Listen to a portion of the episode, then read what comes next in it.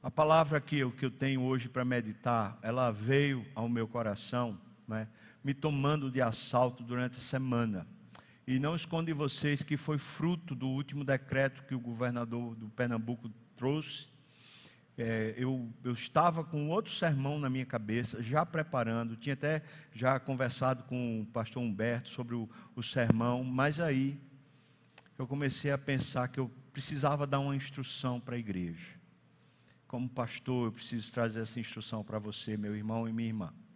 Para você que está em casa, eu queria que você prestasse muita atenção no que a palavra do Senhor tem para dizer. É uma pastoral, baseada nas Escrituras, no poder das Escrituras.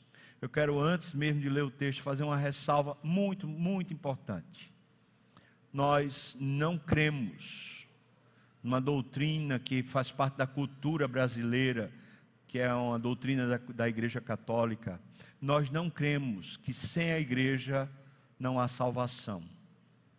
Nós cremos que o único caminho para a salvação é Jesus Cristo. Entretanto, é vital a participação do crente na congregação. Estou falando é vital. Eu poderia dizer que é fatal quando o crente deixa de congregar. Do mesmo jeito que é vital que ele participe.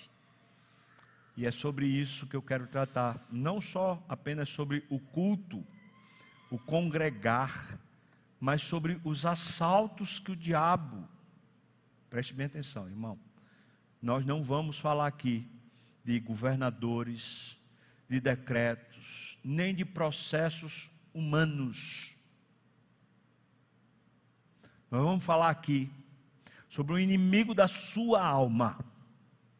Eu estou falando sobre um poder chamado Principado e Potestade, que tem articulado constantemente ao longo da história do cristianismo, para sorrateiramente fazer você perder o passo da fé sorrateiramente gerar uma apostasia no seu coração. E é com muito zelo e temor diante de Deus que eu tenho essa palavra para dar para você. O Senhor tenha misericórdia de mim, mas tenha misericórdia de você também. Eu procurei me esmerar o máximo possível para avaliar os textos que eu vou citar, para que eu não fosse frívolo, para que eu não trouxesse opinião da minha própria cabeça, para que eu procurasse os principais exegetas da história da igreja, a fim de afirmar para você aquilo que é consenso na palavra de Deus ao longo da história do cristianismo. Por isso, preste bem atenção na palavra do Senhor. Você certamente chegou aqui envolto em muitas ideias a respeito de vai, não vai para a igreja, pode, não pode, questões que, que são protocolos humanos a respeito de convivência, usa máscara, está vacinado, todas essas coisas que hoje estão em voga de forma tão forte na nossa sociedade. E minha palavra hoje não é contra nenhuma delas. Eu não sou contra a máscara, eu não sou contra o distanciamento, eu não sou contra a vacina e não sou contra o governo, nem contra os protocolos de convivência. Mas acima dessa instância, bem acima da instância humana, está a palavra de Deus. E você que é membro da igreja, um dia você confessou que a palavra de Deus era a única regra de fé e prática. A sua prática, a minha prática, está condicionada à palavra de Deus. Não aos usos e costumes da cultura, nem aos usos e costumes da sociedade, mas à palavra de Deus. Vamos ler então o texto. Hebreus capítulo 10, a partir do versículo 19, diz assim a palavra do Senhor, a palavra do Senhor para nós. Tendo, pois, irmãos, intrepidez para entrar no Santo dos Santos, pelo sangue de Jesus, pelo novo e vivo caminho que ele nos consagrou pelo véu, isto é, pela sua carne, e tendo o grande sacerdote sobre a casa de Deus, Se temos tudo isso, aproximemo-nos com sincero coração, em plena certeza de fé, tendo o coração purificado de má consciência e lavado do corpo, o corpo com água pura. Guardemos firme a confissão da esperança, sem vacilar, pois quem fez a promessa é fiel. Consideremos-nos uns aos outros para nos estimularmos ao amor e às boas obras não deixemos de congregar-nos, como é costume de alguns. Antes, façamos admoestações, tanto mais quanto vedes que o dia se aproxima. Porque porque se vivermos deliberadamente em pecado, depois de termos recebido o pleno conhecimento da verdade, já não resta sacrifício pelos pecados, pelo contrário, essa expectativa, certa expectação horrível de juízo e fogo vingador, prestes a consumir os adversários. Sem misericórdia, morre pelo depoimento de Deus ou testemunhas quem tiver rejeitado a lei de Moisés. Hum. De quanto mais severo castigo julgais vós, será considerado digno aquele que calcou aos pés do Filho de Deus, ou profanou o sangue da aliança com o qual foi santificado e ultrajou o Espírito da graça. Ora, nós conhecemos aquele que disse: A mim pertence a vingança, eu retribuirei. E outra vez, o Senhor julgará o seu povo. Horrível coisa é cair nas mãos do Deus vivo. Amém e amém. John Piper diz: se não sentimos fome por Deus, é porque provavelmente estamos comendo na mesa do mundo. A fome por Deus é sinal da sua saúde, a saúde espiritual, um desejo pela presença do Senhor, um desejo de estar alinhado com o Senhor, um desejo que, que promove uma busca inquietante: Senhor, eu te quero. Senhor, eu te quero. E nós cremos, irmãos, que o sangue de Jesus abriu a oportunidade de sermos amigos de Deus, de termos um verdadeiro, real relacionamento com Deus. Nós que somos chamados cristãos, dessa linha de, de pensamento, dessa linha de teologia, nós cremos o seguinte: nós éramos inimigos de Deus. Confessamos isso a cada batismo que fazemos. Nós éramos alheios à aliança com Deus. Estávamos debaixo da ira de Deus, essa era a nossa condição. Deus não podia estar conosco, por causa do nosso pecado. Mas Deus queria estar conosco. A Bíblia toda revela isso. Adão peca e Deus vai buscá-lo e diz: Quem te fez saber que estavas nu? Deus tira o povo do cativeiro do Egito e diz: Eu quero habitar no meio de vocês, e manda construir um tabernáculo no centro do acampamento para estar no meio do povo de Deus. O nosso Senhor Jesus é o próprio Deus que se faz homem para vir aqui à terra, pagar pela nossa iniquidade com o seu sangue, nos purifica para termos agora essa liberdade e esse privilégio, o maior privilégio do crente, estarmos na presença de Deus. Como podemos negligenciar isso? Preste atenção, meu irmão e minha irmã. A coisa mais radical, mais preciosa, o maior privilégio do crente é a presença de Deus. Nada se compara a isso, nada se compara a isso. E o texto que lemos fala que se nós negligenciarmos isso, há uma expectação de juízo, de vingança de Deus uma ira que será, derramada como juízo sobre o seu povo. O povo de Deus, você, se negligenciarmos isso. O que o texto parece estar mostrando para mim, assim como está mostrando para você, é o seguinte: Cristo fez tudo para termos agora amizade com Deus. Mas é possível que nós negligenciemos a obra de Cristo, negligenciemos o privilégio. É possível. E é por causa disso que vem essa palavra forte de admoestação bíblica. Eu quero dizer para você que admoestação é um termo severo.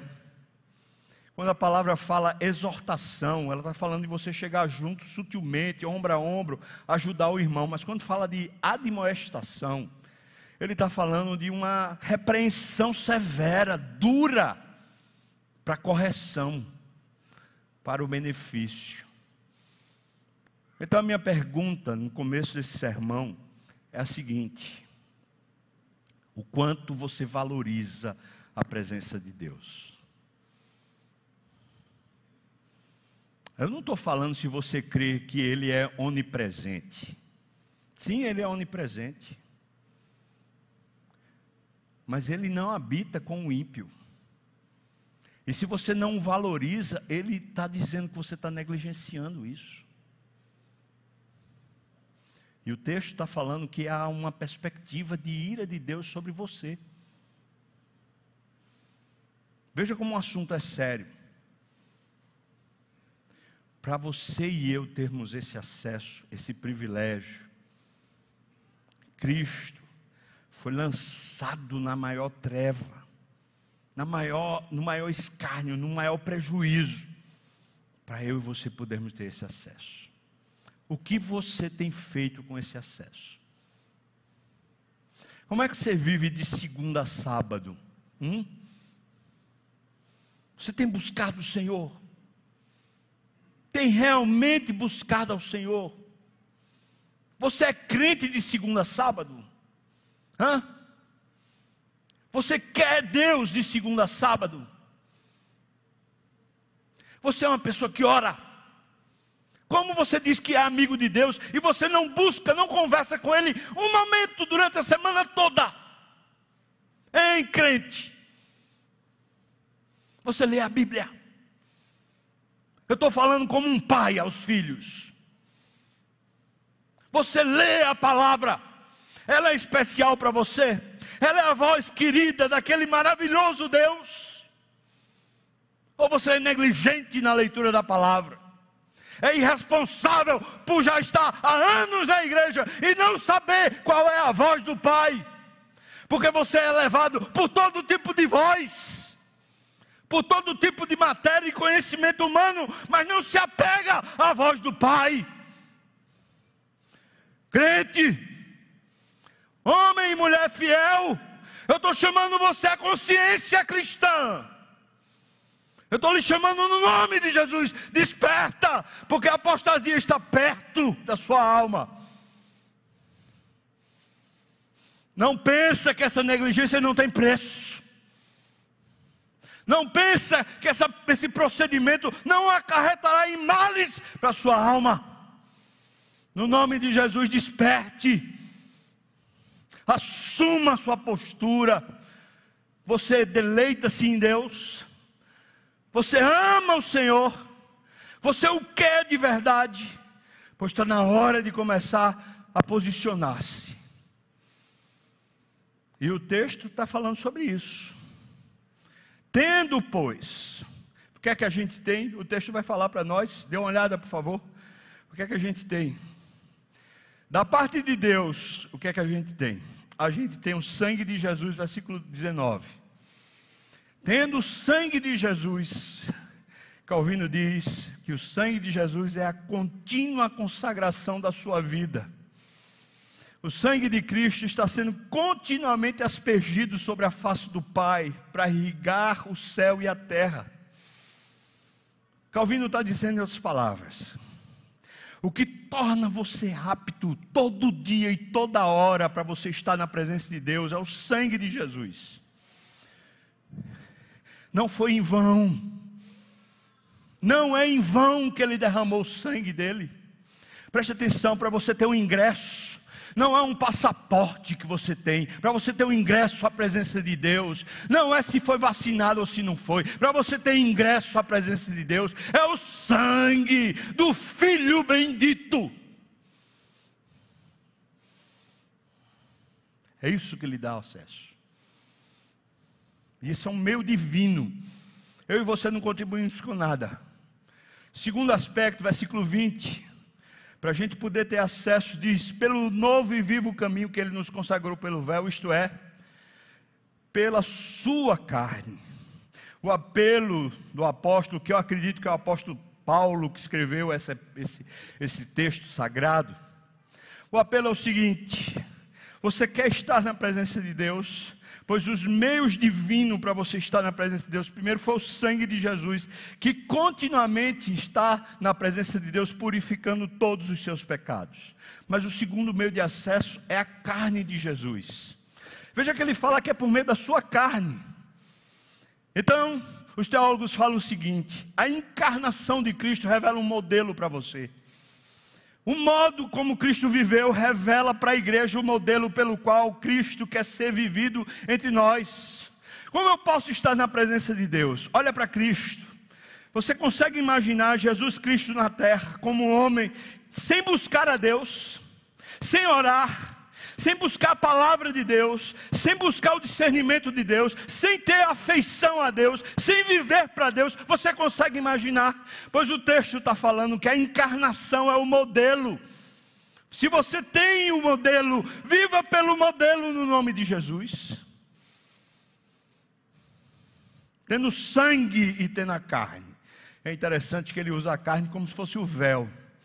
O Santo dos Santos era o lugar mais íntimo da presença de Deus no Velho Testamento.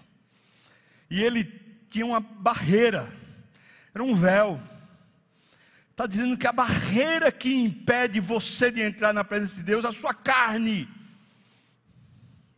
Mas Jesus tinha a mesma limitação que você. Jesus também tinha carne. Jesus também tinha preguiça. Jesus também tinha distração.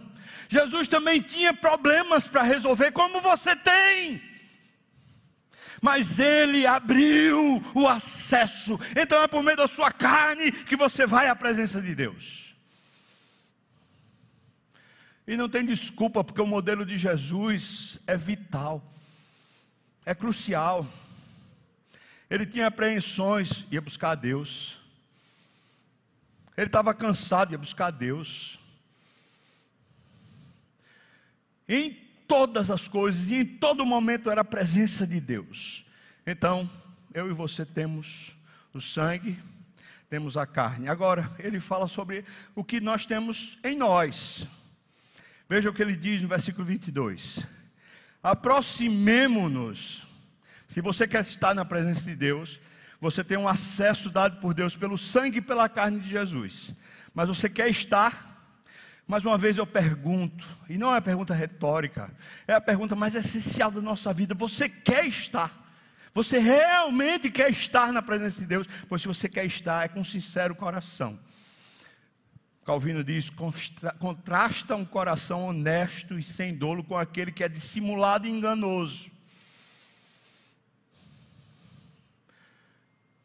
Não é para os outros verem, é para você, você quer um coração que seja sincero. Depois ele diz: em plena certeza de fé, uma fé que seja plena, que traga-lhe convicção. E isso é muito importante, que diz: a natureza da fé nos diz que a graça de Cristo só pode ser recebida por aqueles que exibem uma convicção inabalável e bem direcionada. Eu creio, eu creio que o sangue dele abriu para mim. Eu creio que Deus agora é meu amigo. Eu creio. Eu creio que agora eu tenho o privilégio de ter o livre acesso ao dono do universo. Eu creio. Eu creio que todas as minhas coisas, as minhas crises e as minhas situações estão diante dele e que ele é a minha solução para tudo. Eu creio. Plena certeza de fé que agora eu posso porque o sangue me limpou. Porque agora eu tenho um livre acesso pela, pela carne de Jesus. Coração puro, ele diz, tendo o coração purificado da má consciência e lavado o corpo com água pura. Ora, o que é um coração que ele já falou que é sincero, agora ele fala um coração purificado. Ele fala da má consciência. Como a consciência da gente pode ser ludibriada, pode se tornar uma consciência má. É quando justamente os engendros do maligno começam a persuadir a nossa mente.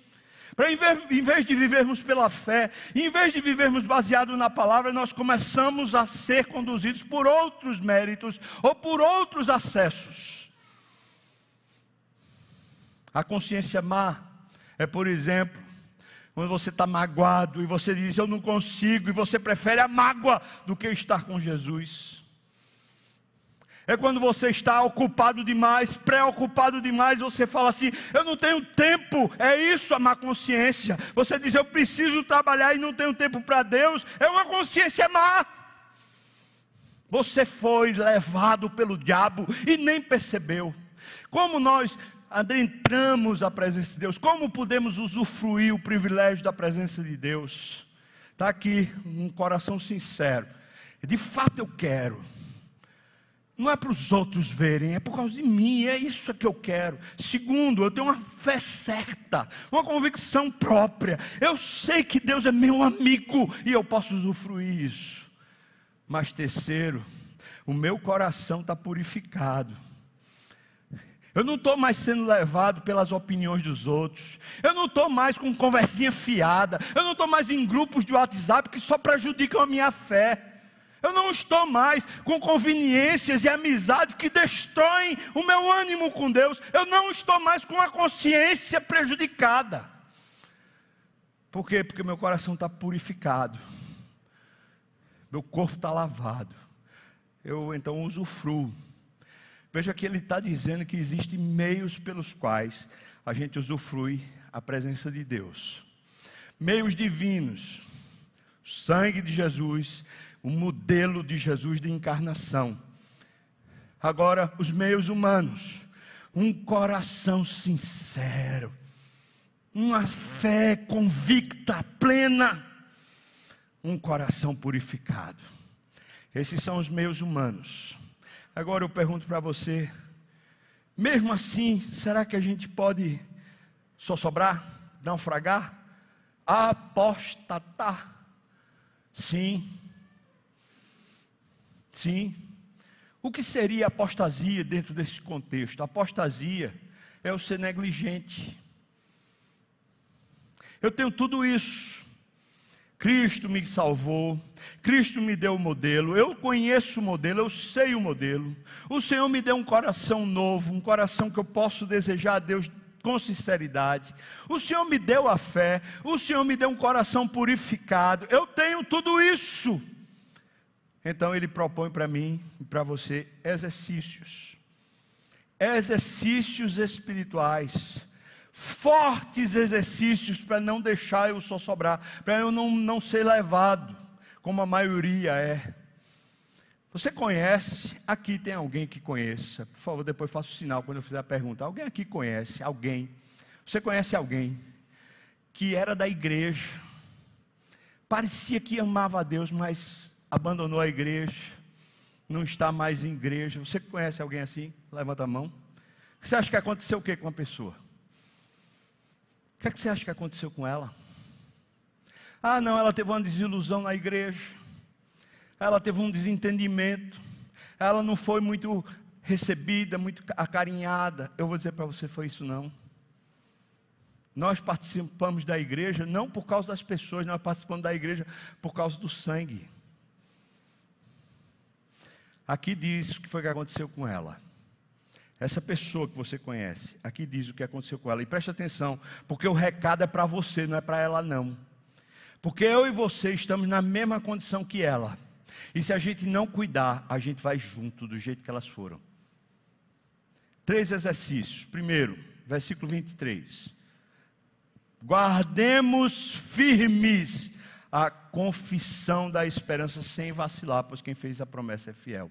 Primeiro, mantenha a confissão da esperança. Mantenha, primeiro para si mesmo, mas também para o outro. Calvino diz: que é que adianta você dizer que tem fé, se você, na hora que precisa dela, você não confessa, ou seja, você não fala o seu coração, ou você não fala para o outro, dizendo: não, a minha fé não me permite, a minha fé me faz crer diferente, a minha fé me leva por outra jornada. O que é que adianta você dizer que tem amizade com Deus, se você não tem essa fé que fala o seu coração e fala diante da sociedade? A confissão que é dita aqui é você falar. Não é você saber, é você falar, é você começar a se posicionar claramente em cima da sua fé. Ele diz que é uma confissão de esperança. Talvez o que está faltando hoje. Hum? Mas o maior índice de depressão da história da humanidade. Pessoas desanimadas. O que é está faltando? Porque a esperança não, não surge. Calvino diz: a esperança é filha da fé. Ela só cresce quando a fé está madura, quando a fé é confessada, quando a fé é vivida. Aí a sua esperança cresce, aí você começa a ver com novos olhos. Mas o que seria essa confissão? É o que você confessa aqui. Na hora que você está passando por um problema, um tormento, uma situação irregular, uma coisa que lhe prejudica, você diz: Eu sei que o meu Deus é meu amigo, eu sei que eu tenho acesso a Ele, eu sei que Ele cuida de mim, eu sei que Ele é por mim. Você crê ainda? Quando alguém lhe confronta, alguém lhe diz: Ah, mas você vai para a igreja? No negócio feito desse momento que a gente está, você vai para a igreja, você dizia, pois é, é a minha fé, eu creio, e é por isso que eu vivo, eu creio, é por isso que eu pratico, eu creio e é por isso que eu faço o que eu faço. Confesse no nome de Jesus. Você confessa para o seu coração, mas você também confessa para as pessoas que convivem com você. Eu vivo porque eu creio, e eu creio porque eu vivo. Eu vivo o Evangelho. Paulo, escrevendo aos Filipenses, diz: Vivei por modo digno do Evangelho. Hum? Confesso. Quanto tempo faz que você fez a confissão aqui em cima? Hum? Aquele momento que você disse: Eu creio eu creio que eu sou todo nascido em pecado. Eu creio que eu estava indo para o inferno. Eu creio que Jesus me libertou do império das trevas. Eu creio que a minha vida agora é dele. Eu creio na Santa Trindade. Eu creio na igreja do Senhor Jesus como povo de Deus. Eu me submeto às autoridades enquanto elas forem submissas à palavra de Deus. Quantas vezes você ouve essa confissão, mas quantas vezes você a confessa para si e para o mundo? Quantas vezes? Você quer manter a sua alma sem apostasia? Guarde firme a confissão da esperança. Guarde firme. Não abandone. Continue afirmando a sua fé. Continue afirmando a sua fé. Você precisa, senão você só sobra. Senão você naufraga. Segundo, versículo 24 consideremos-nos, preste atenção porque essa palavra é muito importante, é ter consideração com o outro, consideremos-nos também uns aos outros, você e eu precisamos ter consideração com o outro, o texto aqui está tratando de um problema da igreja lá, a carta é aos hebreus, os hebreus tinham uma cultura muito própria, eles faziam parte da aliança mosaica, e dentro dessa aliança havia um costume a respeito da religião. Sabe qual era o costume? Eles guardavam o sábado. Mas sabe como é que se guardava o sábado naquele período? Você guardava o sábado em casa. Você não ia para a igreja, você ficava em casa. Era assim que você guardava o sábado. Tinha um outro costume. O costume é: eu não me associo ao gentil. Se eu estiver comendo numa mesa, um gentil sentar na mesa, eu saio da mesa eu não me associo ao gentil. E aí, Efésios capítulo 3 diz que Deus, capítulo 2 diz que Deus quebrou a barreira de separação entre gentios e judeus, formando a igreja. A igreja agora é composta de gentios que são convertidos e de judeus que precisam abandonar a cultura para viver agora a cultura do evangelho. Qual a cultura do evangelho? Os apóstolos ensinaram Primeiro dia da semana, o que é que eu faço no primeiro dia da semana? Desde os apóstolos, desde os pais da nossa fé, desde os primeiros, a nossa doutrina é a doutrina dos apóstolos. O que é que eles faziam no primeiro dia da semana, irmãos? Eles iam ao templo. O judeu diz: Não, Eu acostumei o seguinte: o sábado, eu guardo o sábado, eu fico em casa, eu descanso. É assim que eu honro a Deus. Na minha vida privada. Aqui não. Você agora é igreja. Você tem que largar a mão da sua cultura anterior. Ah, mas eu não vou para aquela igreja não. Sabe por quê? Tá cheio de gentil. Meu costume é o seguinte: se tem gentil, eu não sento na mesa. Se tem gentil, eu não sento no banco. Veja, irmãos, que um aspecto cultural que eles trouxeram da fé deles lá do Velho Testamento, agora está prejudicando o andamento da igreja, está dividindo a igreja, está fazendo a igreja ser partida. Se tiver gentil, o judeu não participa. E o gentil, por sua vez, diz assim: esse povo é um povo arrogante, acha que é melhor do que os outros, eu também não quero nada com eles, ou seja, briga. Você acha que o diabo intenta o que com você se não causar em você briga dentro da igreja? E é briga de opinião. Hã? Nós, povo de Deus, estamos sendo partidos pelo diabo, irmãos. Nós não somos partidos por ideologia nenhuma, não. Nós não somos partidos pelas, pelas questões do governo, pelas decisões do governo, ou se é o presidente A ou o presidente B. Não é isso que nos parte, não. Sabe o que é que parte a gente? É o diabo que põe o nosso coração que a gente é dono da verdade ou que a gente é melhor do que o outro. E agora vem essa questão sanitária. O diabo sempre fez isso conosco, mas agora sutilmente ele insere essa questão sanitária. Ah, se a pessoa tiver sem máscara, não quero saber. É seu irmão na fé. Imagina a igreja dizer: você não entra se você tiver, se tiver sem máscara. É seu irmão na fé. O sangue de Jesus foi derramado sobre ele. E agora vai ser a máscara um ingresso para você ter comunhão com ele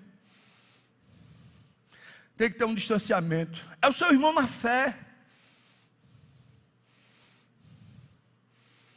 E agora é, é vacinado, não é vacinado. Nem, nem o Estado brasileiro determinou como lei que tem que. Agora, se não é vacinado, não entra. Se é vacinado, entra. Como assim? Preste atenção que eu estou falando de novo. Para você não ir pelas, pelos engenhos do diabo. Eu estou falando, não é da questão do governo, não. O governo pode dizer o que ele quiser. Ele não teme a Deus. O que o texto está dizendo é: você quer manter sua alma limpa, sem apostasia, pois então considere o outro. Considere o outro o irmão vem sem vacinação, você considera ele.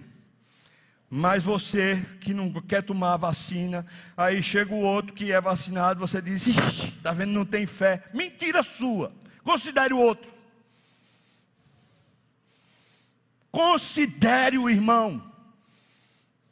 Tem gente que acha que deve tomar. Eu tomei. E tem gente que acha que não deve tomar. Então que não tome. Mas eu e você temos que considerar para manter a nossa fé saudável.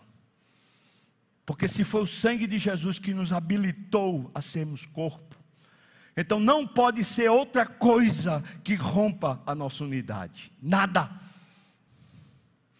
E isso é uma postura sua, irmão. Quando nas suas redes sociais você fica lá postando coisas para alfinetar os outros. Quando numa, numa conversa pessoal você fica lá discursando para poder arrebentar o outro. Quando com a sua postura você acha que é melhor do que o outro. Quando dentro da igreja você diz, eu só vou se, se tiver nessas condições. Você não vem mais por causa do sangue de Jesus. Você vem porque é assim, porque é assado, porque eu concordo, porque eu não concordo. No nome de Jesus, preste atenção. Consideremos-nos uns aos outros. Aí ele diz para quê? Ele diz: para nos estimularmos ao amor e às boas obras. A vocação do crente, o cuidado uns com os outros, praticar o ministério. Você que é da igreja, cadê você no ministério? Cadê você servindo? Hum? Foi o que aconteceu com você? Você tocava, não toca mais. Você fazia parte daquele ministério, não faço mais, ah, não, não dá, não dá, não dá. Por que não dá? Foi o que aconteceu. Pois eu estou chamando você. Aqui ele está dizendo que esses exercícios são para evitar a sua, a sua apostasia. O que aconteceu com aquele irmão lá que você conhece que deixou a igreja? Foi isso. Ele começou a dizer: não aceito, não aceito, não gosto. Ah, desse jeito eu não vou. E ele começou a se retirar paulatinamente. Ah, não vou mais fazer parte do ministério. Agora eu só vou se for para aquele culto, só vou se for para aquele pastor, só vou se for para aquela condição, só se tiver um distanciamento de um metro, só se tiver vacinado, só se tiver não sei o que lá. São as condições que o diabo sutilmente vai pondo para nos dividir.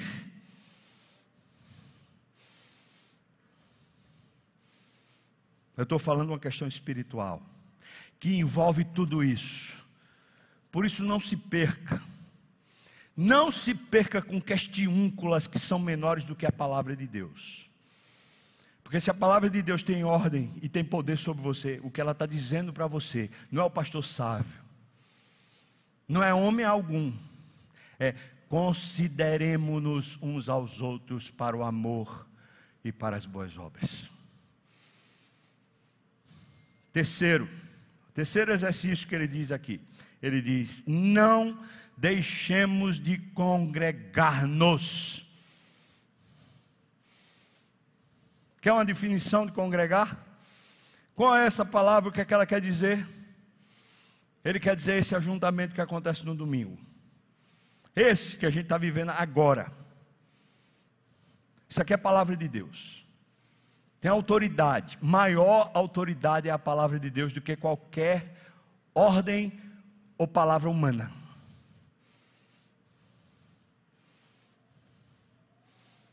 Você está me ouvindo? A palavra não está sendo dada para a comunidade, mas está sendo dada para cada um. É para você essa palavra. Você que está em casa, está me ouvindo aí na internet. É para você. Não deixemos de congregar-nos. Deus está falando para você, para. O seu evangelho não pode ser o fica em casa. O seu evangelho não pode ser o evangelho dentro de casa. O seu evangelho tem que ser comunitário, tem que ser na congregação.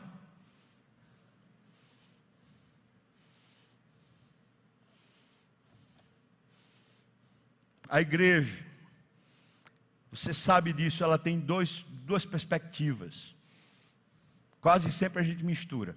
Existe um aspecto institucional, governamental administrativo. Mas existe um aspecto espiritual de fé. A igreja verdadeira é a igreja da fé, é espiritual. Essa igreja, que é a igreja da administração, é só uma organização. Mas a igreja verdadeira é um organismo, é o corpo de Cristo. Essa palavra é dada para pessoas que se dizem crentes. O que eu quero dizer com isso é o seguinte: se eu, como pastor da igreja, chegar aqui e disser para você, você não pode vir para o culto, você tem que dizer anátema, maldito. Eu prefiro a palavra de Deus do que a palavra do pastor. Porque a palavra de Deus está dizendo para você: não deixe de congregar. Você diz, mas é uma questão sanitária. Está certo. Você está certo. Pois então, Jesus Cristo, que é um modelo encarnado para você, não deveria ter abraçado e cuidado dos leprosos, porque era uma questão sanitária. E você é o corpo de Cristo. Você é o corpo de Cristo. Se Cristo hoje habita na terra, é através da sua vida e você vive como ele viveu.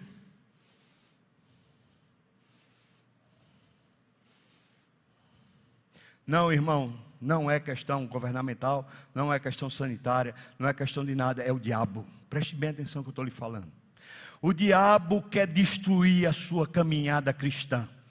O diabo quer destruir o seu fogo espiritual. O diabo quer arrancar você da fé e da vida com Deus. O diabo quer você distante de Deus. Não se trata de governantes, não se trata de protocolos, não se trata de decretos, não se trata de pandemia, não se trata de nada, porque mesmo quando não tem todas essas coisas, o diabo continua operando para afastar você da vida com Deus. Esses exercícios que são determinados por Deus aqui na Sua palavra, são para qualquer momento da sua história, não é só quando tem pandemia, mas na vida toda do fiel. Três coisas basicamente que ele está dizendo: esforce-se para manter uma confissão de esperança, guarde isso. Segunda coisa, esforce-se para manter a unidade. Calvino faz o seguinte comentário a respeito disso. Ele diz: é indubitável que a nós cumpre cultivar a unidade de forma mais séria, porque Satanás está bem alerta, seja para, veja só, seja para arrebatar-nos da igreja, ou seja para desacostumarmos-nos dela de maneira furtiva. Ou seja, sorrateiramente ele vai tirando você, sorrateiramente vai tirando você, sorrateiramente vai deixando você longe furtivamente. Eu estou lendo um comentário de Calvino. Eu estou lendo um comentário que foi do 1500, faz mais de 500 anos. Quando Calvino traz essa perspectiva, ele está puxando de Agostinho, ele está puxando de Orígenes, ele está puxando dos pais da igreja, ou seja, os discípulos dos apóstolos, que interpretaram o texto para nós. O diabo quer roubar a sua caminhada na fé. Aí você diz: Não, mas no domingo. É porque no domingo, rapaz, é o único dia que eu tenho para descansar. Eu vou para a praia. Eu vou pescar. Eu vou curtir um pouquinho a minha família. Preste atenção, irmão. Que mesmo antes da pandemia já tinha tudo isso, roubando de você a igreja. Agora, o diabo está usando outra coisa. Pois eu estou querendo dizer isso para você. Se eu disser para você, não venha para a igreja, você tem uma palavra mais, com maior cabedal, com maior autoridade do que a palavra do pastor. Sabe o que Paulo diz quando ele escreve aos Filipenses? Ele diz: se vier um anjo da parte do céu e falar para vocês um outro evangelho que não seja o que eu tenho pregado, que seja anátema. Se vier um anjo para dizer para você, pare de congregar na igreja, você diz, seja anátema no nome de Jesus. Essa é a palavra de Deus. Você quer manter seu passo? Olha, eu tenho certeza que muitos aqui, durante o período da pandemia, quando deixaram de vir para a igreja, muitos começaram a esfriar. Muitos começaram a perder o passo. E alguns irmãos que são mais, de mais tempo aqui na igreja, quando começaram a discordar demais, a se afastar demais, começaram a esfriar na fé. Eu tenho certeza, eu conheço vários exemplos. E continuo vendo isso acontecer até hoje. O irmão vem bem na caminhada, vem integrado, vem fervoroso e começa: ah, não, não aceito, ah, não quero, ah, não posso, ah, não sei o que lá, agora eu tenho um vestibular, agora eu tenho uma, um, um trabalho demais, agora tem filho, agora tem uma situação nova, agora meu emprego exige mais de mim, e a pessoa começa a capotar na fé.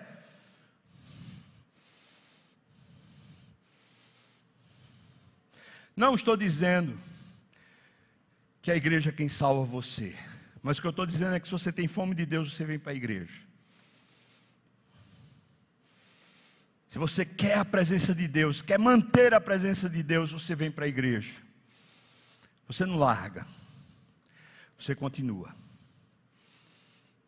Ele diz assim, a respeito desse esforço de congregar: Nós somos chamados pelo Senhor para que todos procuremos trazer os outros nós somos chamados por Deus, nesse versículo, quando ele diz: admoestemo-nos uns aos outros. Nós somos chamados por Deus para chamar o faltoso. Agora você deve conhecer algum crente, seja daqui da igreja ou seja de outra igreja, que não está participando. Você conhece? Pois agora a palavra de Deus está dizendo para você: chama, bora voltar, bora. Bora, irmão, bora voltar. Chama, chama, chama, bora voltar, bora voltar. Se ele é de outra igreja, chama ele para ir para a igreja dele. Ah, a igreja não abriu, então chama para vir para cá. Chama.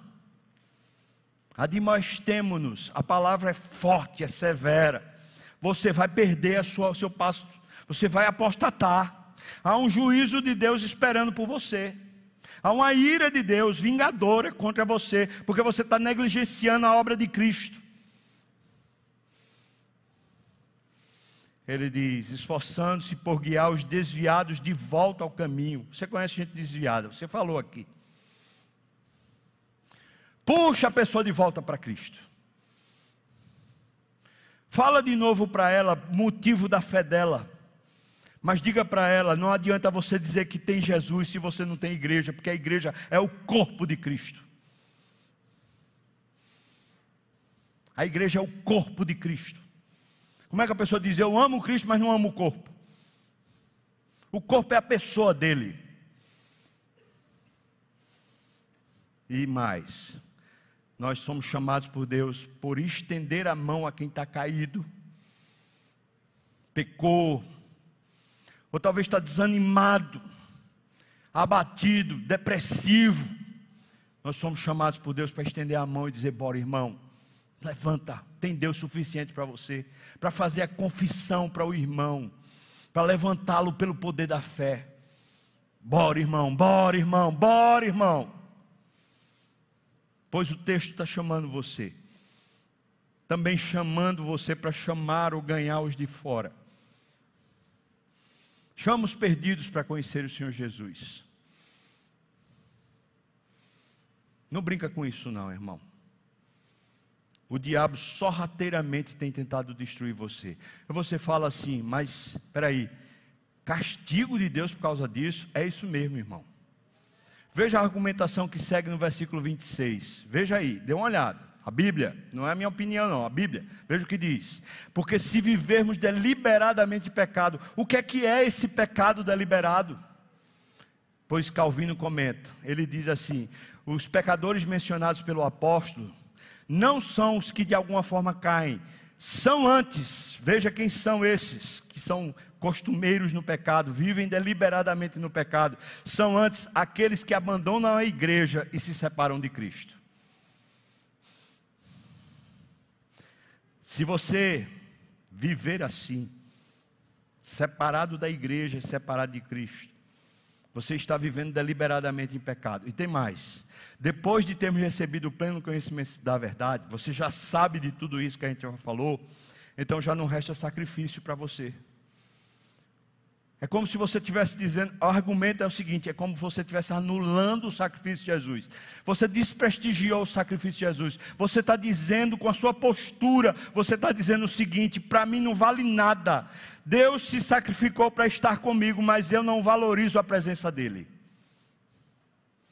Agora, por favor, não tira do foco que eu estou colocando. Eu falei no começo do sermão de segunda a sábado. Não estou de maneira nenhuma argumentando que você só tem Deus no culto do domingo. Mas o que eu estou dizendo é que é uma coisa integral. Você quer Deus segunda, terça, quarta, quinta, sexta, sábado e no domingo. Você vem com o povo de Deus congregar. Faz parte do todo. O versículo 27 diz: pelo contrário se a pessoa está negligenciando essa salvação, está negligenciando a presença de Deus, pelo contrário, certa expectação horrível de juízo e fogo vingador prestes a consumir os adversários. Então Calvino comenta sobre os adversários. Quem são esses? Todos quantos rejeitam o lugar que lhes é dado entre os fiéis são incluídos entre os inimigos de Cristo. Quando você rejeita participar do corpo, você se torna adversário do corpo, você se torna adversário de Cristo. Aquele seu amigo que diz eu não participo mais de igreja, se tornou inimigo de Cristo, adversário do povo de Deus. É isso que o texto está dizendo. E diz mais: não há meio termo, comentário de Calvino. Aqueles que abandonam a igreja se entregam a Satanás. É duro, é forte não pense que você é um homem super-herói. Você é uma mulher super-heroína. Ah, minha fé ninguém tira de mim. É mentira do diabo. Precisa manter firme a sua confissão. Mantenha firme a confissão. A confissão da esperança. Você precisa estimular um ao outro. Precisa considerar o outro para manter a sua fé saudável. Mas você não pode deixar de congregar para manter sua fé saudável. Versículos 28 e 29, ele fala sobre a deserção. Versículo 28 ele diz: Na lei de Moisés, se alguém rejeitasse a lei, era morto. Agora, na nova aliança com Cristo, se alguém negligencia o sacrifício de Cristo, o que é que acontece com ele? Ele diz: ele diz, ele expressa essa deserção do cristianismo sobre três formas de linguagem aqui. A primeira, calca aos pés de Cristo. Depois diz, o sangue de Cristo passa a ser profanado, porque você está rejeitando ele. E terceiro, você pega o espírito da graça e você despreza. Por isso que se torna inimigo. E versículos 30 e 31, ele fala sobre essa vingança de Deus. E é para o povo de Deus, Veja aí, versículo 30 diz: O Senhor julgará o seu povo. É para o povo de Deus.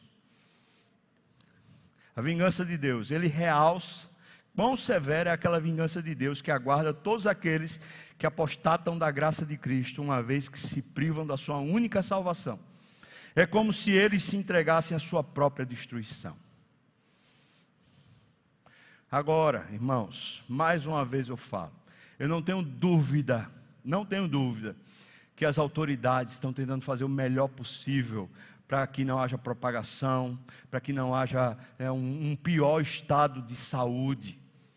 Decretos e, e atitudes são tomadas nesse, nesse, nessa direção, eu não tenho dúvidas disso. E alguém pode até duvidar, e é saudável que duvide, entretanto, eu acredito que é, é na cegueira deles é o melhor que eles podem fazer. Mas eu e você, nós lemos os decretos, nós obedecemos os decretos, até o ponto que eles não vão contra a palavra de Deus.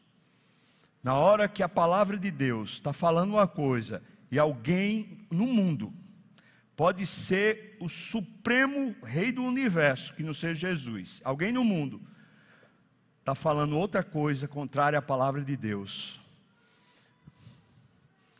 a palavra de Deus prevalece. Aí você diz assim, mas a palavra de Deus diz para a gente ser submissa às autoridades. Pois é, enquanto essas autoridades não estiverem contrárias à palavra de Deus.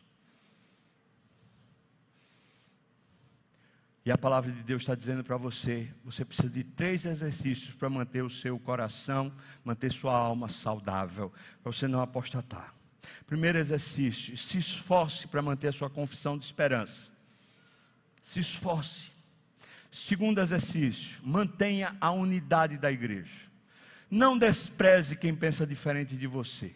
Ah, eu vou votar em A, eu vou votar em B. Você ama, você abençoa. Ah, eu não acredito na vacina. Ah, eu acredito demais. Ah, se não for assim, não é. Você respeita, você ama, você considera, você abençoa e estimula o amor e as boas obras. Vamos para o ministério, vamos servir ao Senhor, vamos viver para a glória dele, vamos buscar a Deus juntos. Terceiro exercício. Esforce-se por manter o congregar. Você congregando, chamando seus irmãos a congregarem. Três aspectos essenciais para a gente manter a nossa fé saudável. Sabe o que aconteceu com aquele irmão, aquela pessoa que você conhece, que abandonou, que largou? Foi isso. Largou a confissão de esperança.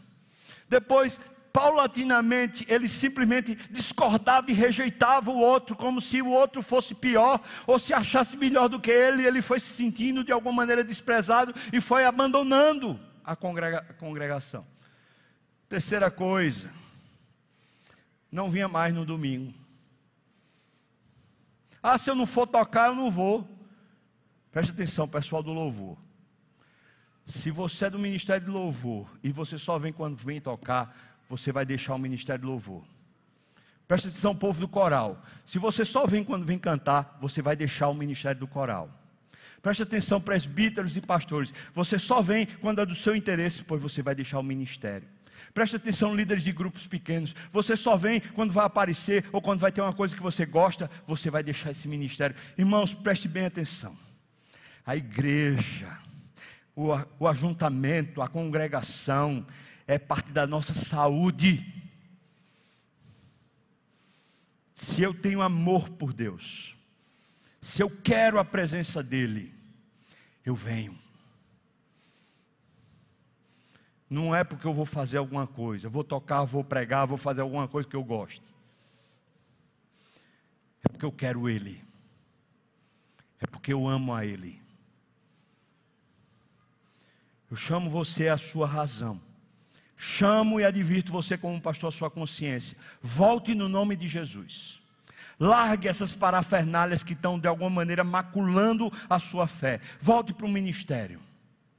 Você tocava, volte a tocar no nome de Jesus, mas com seriedade, com a postura. Não é porque a igreja precisa, é porque você precisa.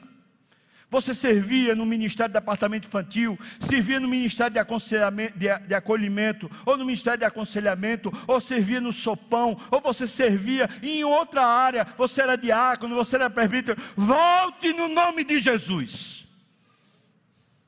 Foi o que aconteceu com você, irmão. O diabo está vencendo essa batalha. O diabo está tirando você da sua fé. Pois no nome de Jesus, volte a confessar. Volte a confessar. No nome de Jesus, você precisa considerar o outro. Ele pensa diferente de você. Não quer dizer que ele esteja mais certo ou mais errado. Se a liderança pensa diferente de você, a liderança que Deus colocou, você está submisso a ela enquanto ela não estiver obliterando a palavra de Deus. Sujeite-se com humildade. Nós precisamos considerar uns aos outros, fortalecer uns aos outros, em vez de a gente dividir. Terceiro, não pare de congregar. Todo domingo é o seu lugar, é a sua casa, aqui é a casa do Pai. Se você é filho, o seu lugar é aqui. No nome de Jesus, venha. Eu vou voltar e encerrar essa palavra com essas fra essa frase de John Piper. Se não sentimos fome por Deus, é porque provavelmente estamos comendo na mesa do mundo. Você tem comido na mesa de Deus? Você ainda tem fome de Deus? Essa foi minha pergunta no começo. Vamos voltar, irmão? Vamos chamar quem está faltando? Bora? Vamos puxar o outro?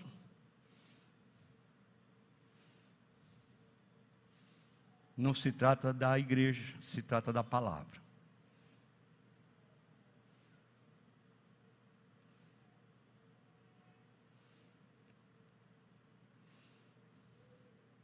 Vamos considerar uns aos outros?